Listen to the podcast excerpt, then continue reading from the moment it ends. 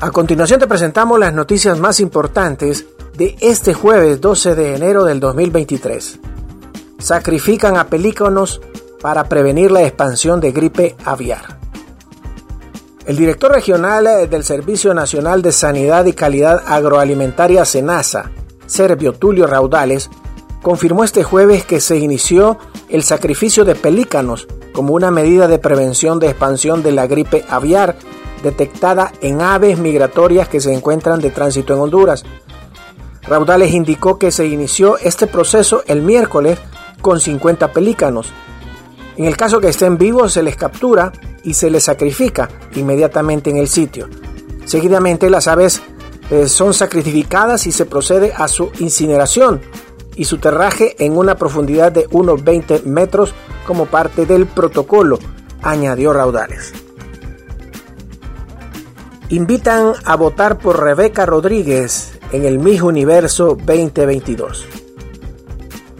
La hondureña Rebeca Rodríguez representará a la Nación 5 Estrellas en el Miss Universo y en esta ocasión se puede ayudar a la catracha a llegar a la semifinal y final del concurso a través de votos en una plataforma habilitada por la organización del certamen. A sus 21 años, la hermosa Rebeca competirá con 85 candidatas provenientes de varios países del mundo, por lo que es crucial que cuente con el respaldo de su nación en su paso por el certamen. A través de la aplicación Miss Universo 2022, se puede apoyar a la joven con votos, el cual podrá hacerse de manera gratuita por primera vez. Continuamos con las noticias en las 5 noticias del día. Shin Fujiyama jugará contra Maratón para recaudar fondos para la construcción de un kinder.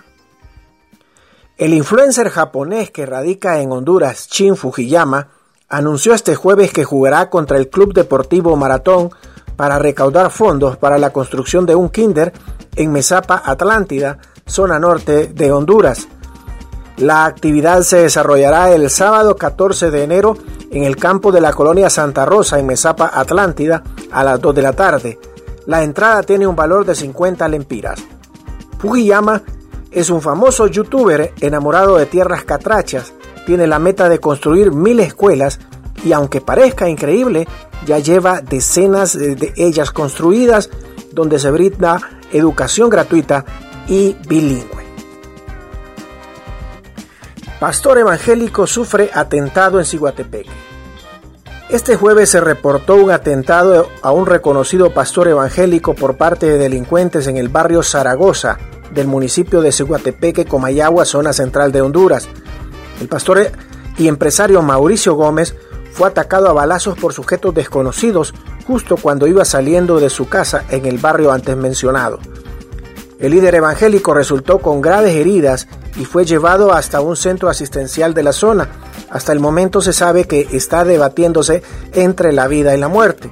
Sus familiares están solicitando a las personas con tipo sangre O positivo que donen una pinta de sangre para salvarle la vida. Enfrentamientos en la Dirección Departamental de Cortés por nombramiento de director. Un nuevo enfrentamiento en el nombramiento de director departamental de Cortés se registró esta mañana entre grupos que se disputan ese puesto. Desde tempranas horas de la mañana, docentes se tomaron la dirección departamental de Cortés tras el nombramiento de Luz Azalia III, que se registró en las últimas horas. El docente, Wilson Mejía, reclama que sacó el primer lugar de las notas y que él fue el quien ganó el concurso para ese cargo. Sostuvo que el ministro de Educación, Daniel Esponda, hace lo que quiere y está nombrando a sus amigos en las direcciones y es por eso que hay mucho rechazo. Mejía indicó que Esponda es el rector de educación y la junta de selección depende de él, por lo que ese señor Esponda dijo es un mentiroso. Él aduce que las pruebas fueron fatales. Eh, yo tengo mis videos y este señor lo que demuestra es un grado de ignorancia a la ley. Gracias por tu atención. Las cinco noticias del día te invita a estar atento a su próximo boletín informativo.